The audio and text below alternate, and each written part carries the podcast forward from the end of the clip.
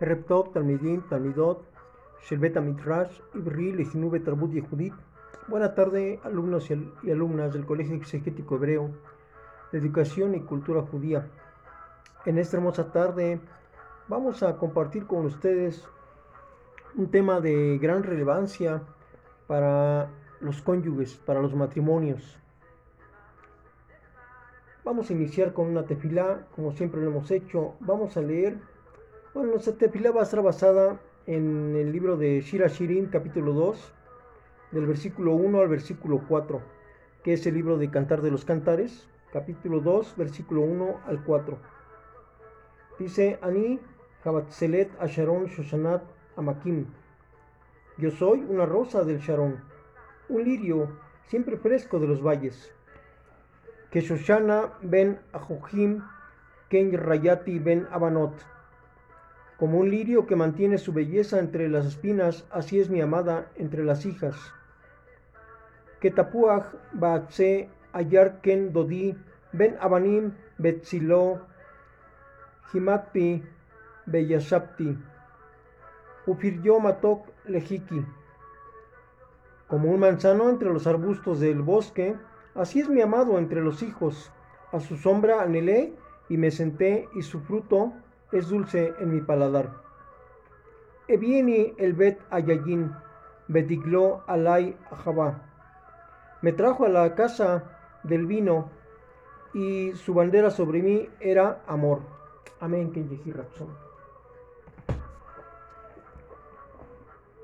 Bien, como decíamos, que es muy importante eh, para los cónyuges eh, tener una realización, tener la plenitud de la felicidad a nivel matrimonial. Quiero leer eh, el Tejilim 127, versículo 1. El capítulo 127, versículo 1 de los Salmos. Dice así: Shir Amalot Lislomo. Im Adonai lo yibne Shab Amelu Bonab Bo. Im Adonai lo yishmor. Ir Shab Shakad Shomer. Dice un cántico de las ascensiones para Shlomo. Si Dios no ha de construir la casa, en vano se han esforzado sus constructores. Y si Dios no ha de cuidar la ciudad, en vano ha de vigilar el guardia. Bien. Cada cónyuge está llamado a ser, por la índole particular de la relación conyugal, el primero y principal colaborador de su esposo o de su esposa. Esta afirmación le compromete a asumir la importante responsabilidad de ayudarla a mejorar como persona y le obliga a adoptar una serie de actitudes positivas. Corregir antes que reprochar aceptar las diferencias antes que proferir ofensas o proferir crítica destructiva, aceptar que ambos son diferentes antes que preferir una uniformidad bajo la anarquía, avanzar en el proceso de adaptación de una forma tanto pasiva como activa, de acuerdo a los fines del matrimonio y a los ámbitos de la convivencia familiar como son las normas y costumbres de la moral y la ética. Vemos aquí en el Tejilim 127, Salmo 127, dice que si el Eterno no construye la casa, en vano se han esforzado los constructores en ella. Y si el Eterno no cuida la ciudad, en vano ha de cuidar el guardia. ¿Qué quiere decir aquí? Que muchas de las veces las personas no permiten que el Eterno gobierne su matrimonio. A partir de ahí, pues ya estamos hablando de un 99.99 de fracaso. Un casado vive el matrimonio con alegría. Como un ejemplo, la escritura sagrada hay que impartirla con alegría, para que penetre más en los corazones y se dé por parte de quien la recibe la buena disposición de corazón para cumplir la voluntad de, nuestro Creador. Así también, en el matrimonio, las palabras de cada cónyuge deben ser llenas de amor para su, su cónyuge, para su pareja, para su esposo o su esposa. Tristemente, muchas parejas se han divorciado porque ya están cansados de su matrimonio, por el orgullo, por la soberbia, por la rebelión, por caer en garras de la modernidad. Aquí la humildad es un factor muy importante en el matrimonio. Vemos que el Tejilim 127 dice que si el Eterno no construye la casa, en vano se esfuerzan sus constructores. Si el matrimonio no se sujeta a la autoridad del Eterno, en vano están ellos esforzándose en lograr algo. Algo, hablando de un 10% del, del 100% que deberían de lograr bajo la bendición del Eterno. Entonces, después de unos años de experiencia que hemos tenido, sabemos que es importante que en el matrimonio siempre haya una sonrisa, una palabra dulce, un consejo agradable y que ambos cónyuges puedan tener la facultad de tener esa comunicación verbal todos los días, pues esto ayuda a acortar las distancias. Muchas de las veces lo que sucede es que hay un bloque, hay una pared invisible. En el mundo bueno, al menos yo lo escuché en unas personas aquí y me dijeron que se llama la ley del hielo. O sea, no se hablan. Viven juntos, pero no se hablan. Están casados por todas las leyes, pero no se hablan.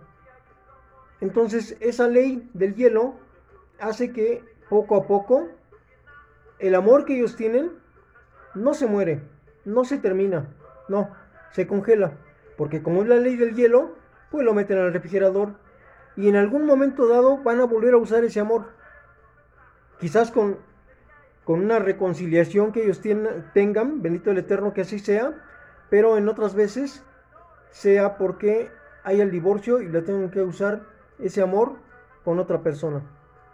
Pero aquí lo más importante es que no queremos el divorcio. No, no estamos incitando ni invitando a nadie, porque el divorcio, y más cuando se tienen hijos, es como promover el suicidio de los hijos. Es muy grave, muy terrible, muy doloroso. ¿Cuánto tiempo duró la felicidad cuando están sin el Eterno? ¿Cuántos años tienen ya de casados y no han podido progresar porque no están bajo la autoridad del Eterno? ¿Es usted feliz en este momento? Estas preguntas usted debería de hacérselas y responderlas también a sí mismo. Cuando fuimos al colegio, cuando fuimos jóvenes, nunca nos enseñaron qué es un matrimonio. Nunca nos enseñaron qué es una mujer ni qué es un varón. No nos enseñaron cómo discutir ni cómo resolver problemas. O tampoco nos enseñaron a pedir perdón, tampoco a perdonar, a saber perdonar. Entonces, si es importante que nosotros regresemos al camino del Eterno o a buscar de Hashem para que, para que Él nos dé la, la bendición y diga, vemos que el versículo 1 del 127 de los Salmos dice, si el Eterno no ha de construir la casa, en vano se han esforzado sus constructores. Si el Eterno no cuida la ciudad, en vano ha de vigilar el guardia. El Eterno cuida a los que quieren que Él los proteja. Pero si la gente no quiere recibir la protección de Hashem, pues en vano sería que Él esté cuidando a los que no quieren recibir su bendición. Y no la quieren recibir, ¿por qué? Por soberbia, por altivez, por rebelión, por el falso egoísmo, el orgullo, la egolatría. Dice el versículo 2 de 127 de los Salmos, en vano será para, ustedes los que madrugan a levantarse, a los que se retrasan permaneciendo trabajando. Muchos se paran muy temprano y salen de casa. Y otros regresan muy tarde a casa. Además de que salen temprano, regresan tarde. Algunos nada más se van temprano y regresan a su horario, pero se van más temprano de lo normal. Y otros regresan más tarde, aunque se vayan un poquito tarde, pero regresan más tarde. ¿Por qué? Porque no quieren estar en sus casas. No es que estén aburridos, es que muchas de las veces se vive, mal a nivel conyugal.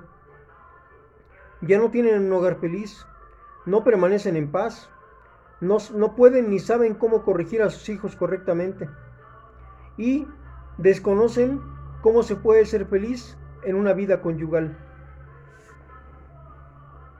Desafortunadamente no hay una escuela para matrimonios. En el mundo secular no hay una escuela para matrimonios.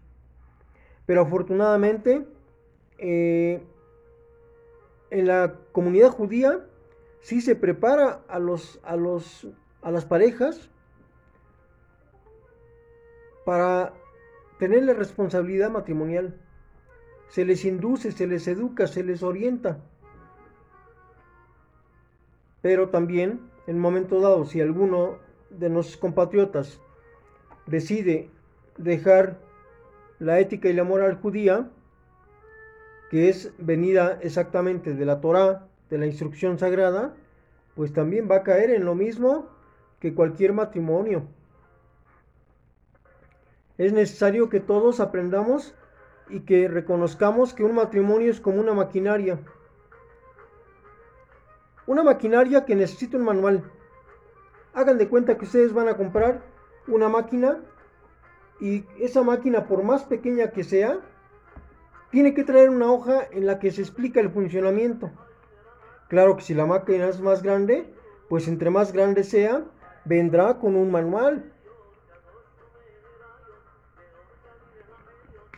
Entonces,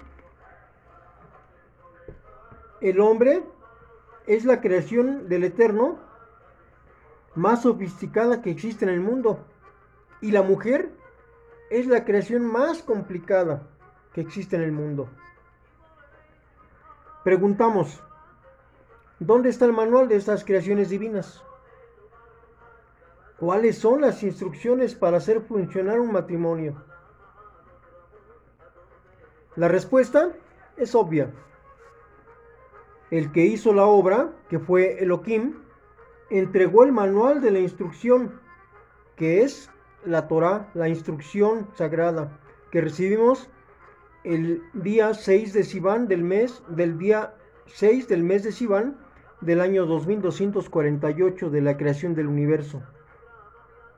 Cuando hablamos de la Torah, nos referimos a la parte profunda de la escritura sagrada y no a lo que se ve en la superficie. Muchas de las veces una traducción oculta más de lo que revela. Por eso es importante que nosotros acudamos a un sabio judío a un jajam que esté versado en el, el idioma sagrado y tanto en la ética como en la moral de la escritura sagrada. Por eso se compara con el mar. A simple vista se distingue como agua y oleaje, pero su verdadera belleza está en las profundidades.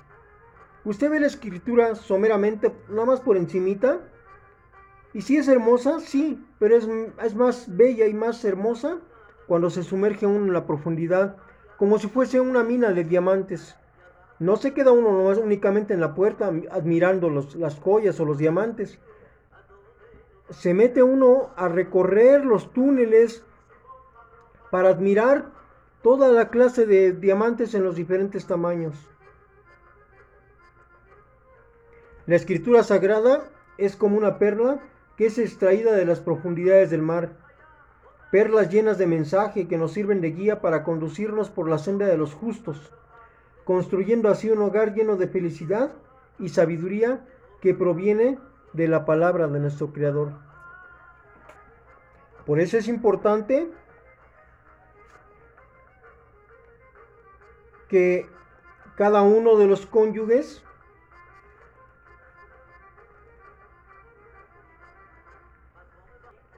si están unidos en lazos de amor, se conviertan automáticamente en educadores el uno del otro y recíprocamente el uno de la otra. Es importante fundirse en la promesa que realizaron al momento de contraer nupcias y de esta manera preocuparse el uno por el otro. Ya no son dos, ahora solamente son uno. Son una sola alma.